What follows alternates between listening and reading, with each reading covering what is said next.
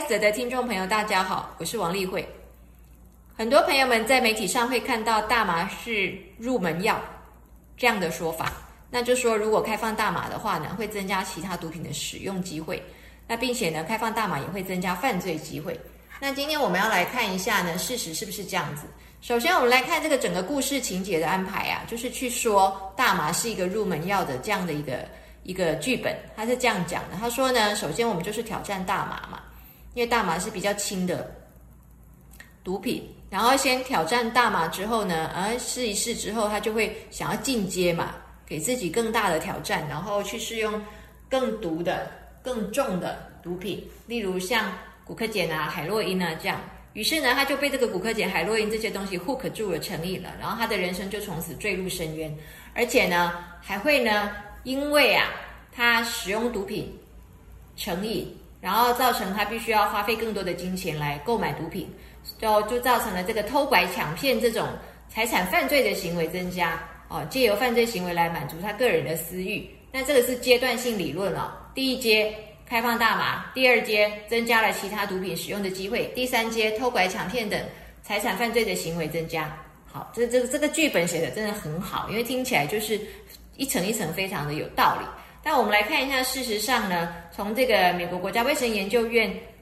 National Institute of Health 里面呢，他们有一个 National Institute on Drug Abuse 里面，他们就发表了这样一个报道，他就说呢，其实绝大多数的大麻使用者啊，他们就只有使用大麻，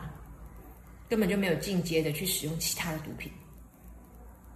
那至于有混用大麻跟混用其他毒品的这种交叉使用的情形，也是有，但是呢。这个不不单单是大麻跟其他毒品混用的情形，你也可以去查一下。其实呢，抽烟跟混用其他毒品的这个状况也很多，喝酒跟混用其他毒品的状况也很多。所以也就是说呢，大麻可能不是入门药，恐怕抽烟或喝酒才是入门药哦。因为这种情形并不是只有发生在大麻。那入门理论就是说，大麻是这个入门药呢，你还要去考虑，就是在这个国家卫生研究院呐 （NIH），这是指美国的了哦。那么这个美国的 NIH 他就讲说，你要去考虑他的 social environment，就是他到底是在怎样一个社交环境里面长大的，然后呢，也要考虑他的生物背景，就是他个人的体质因素，他是不是对于这个毒品比较没有办法抗拒，或是他对于这个成瘾比别人呢有更大的倾向，更容易的更容易脆弱，更容易成瘾这样。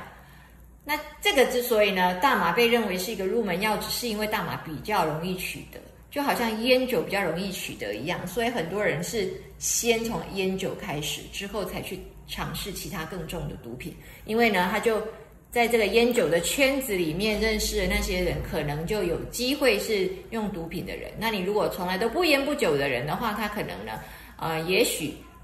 比较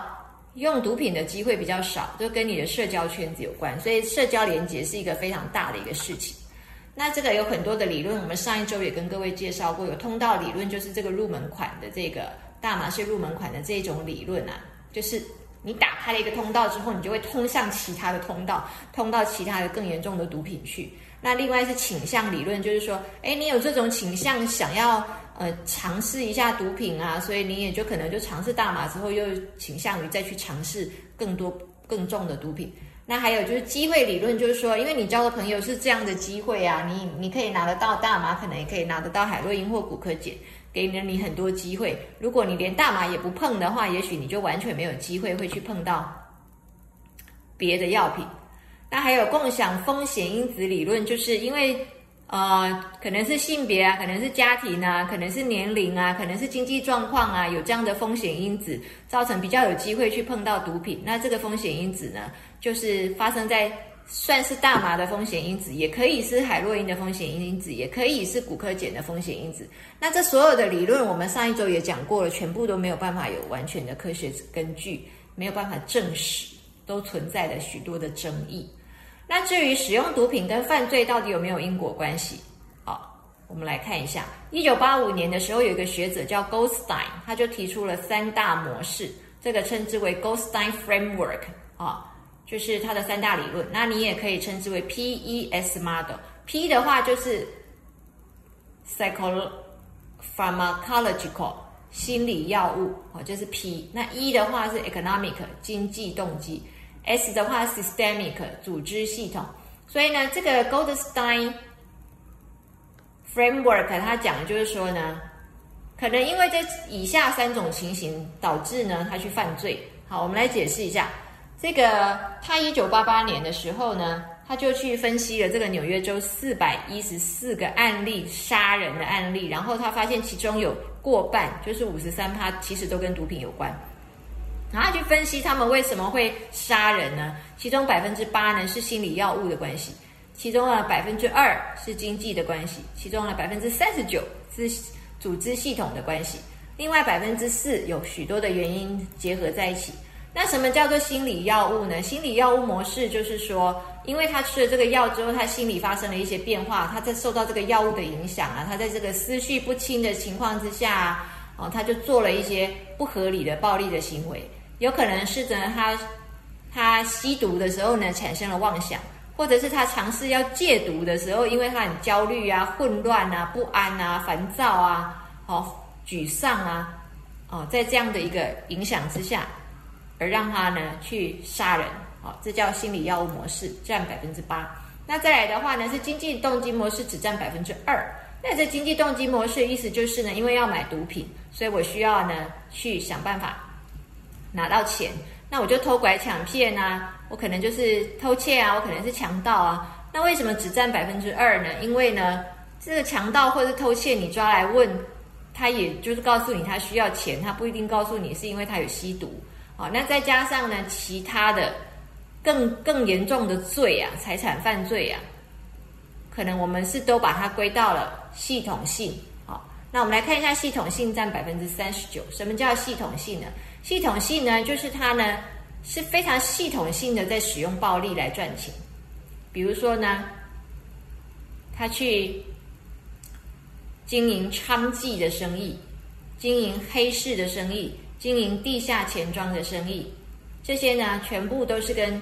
经济有关系。可是呢，因为它是系统性的来赚钱，而不是呢单一一个人去抢钱或者是偷钱，所以我们把它归到组织系统模式。所以组织系统模式就占了百分之三十九。那根据这个呃系统性的这个暴力行为啊，我们还可以分成几种，一种是呢跟毒品直接相关的。跟毒品直接相关的，就是可能我们就是抢地盘呐，跟警察发生冲突啊，就被抓的时候嘛，就发生冲突，于是就有暴力了嘛。再来就是呢，呃，支配非法买卖啊，这个是跟毒品呢直接相关的。还有呢，控制市场分配啊，就是地下市场分配这样，边界发生争执啊这一类的。那直接跟交易相关的呢，就是在抢毒品，或者是抢钱。但是是用系统性的抢钱，不是个人一个人去犯罪，所以还是把它归在组织系统模式。然后呢，暴力讨债当然也是组织有组织的去讨债，哦，暴力讨债这直接跟交易相关嘛，哦因为就是呢，他买了我的东西，他钱没有给我。然后呢，质量的纷争就是呢，我卖了这批货呢不满意，然后就产生冲突，发生暴力的争执，或者是工具上的纠纷啊。其他的是其他市场的。系统暴力，比如说呢，这个毒品可能会跟军火市场或是娼妓市场把它连在一起，那这个也都是算是组织性的、有系统性的，都归在这一类。那到底开放大麻会不会促进我们刚刚讲的那种犯罪呢？会不会就是因为他的心理药物受到影响去犯罪，或者是因为他需要钱去犯罪，或者是呢，因为呢他参与了这个黑帮组织啊、军火交易去犯罪？到底会不会？我们就看到呢，在我们台湾一个呃顾以谦先生，他在呃博士班的时候，他就用这个我们台湾的这个呃男监狱、女女监狱的这些受刑人啊，来做了一个研究，然后让他们呢自动参与，然后去填问卷，总共呢男女回问卷的回收率都大概有百分之九十八趴。他们自己去报告他们的状况，还有他们自己报告他们成瘾的状况。那我们来看大麻的部分啊，大麻的部分就是呢，哎，发现这个躁郁症啊、焦虑症啊、强迫症啊，都对于大麻成瘾的程度跟使用大麻之后的暴力行为显著相关。也就是说呢，有这个精神状况的人呢，他们比较容易成瘾；有精神状况的人也比较容易暴力。但忧郁症就例外了，忧郁症呢就反而呢削弱关联性，也就是说有忧郁症的人反而比较不会成瘾，有忧郁症的人呢反而比较不会暴力。那所以这里我们就看到呢，它跟这个精神状况有很大的关系啊，所以呢他比较会成瘾，跟他跟他使用了大麻之后比较会暴力，到底是他原来的精神状况造成的，还是是大麻造成的呢？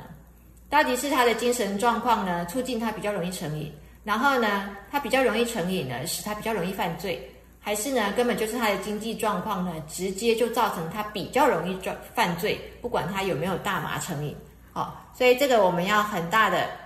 考量，就是不能够带着偏见的时候去看，说哦，开放大麻就会增加犯罪机会，到底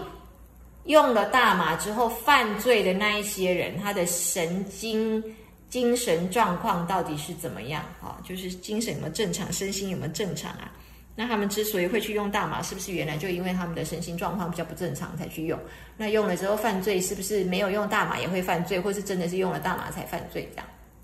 好，那这个是今天给各位的介绍，谢谢各位。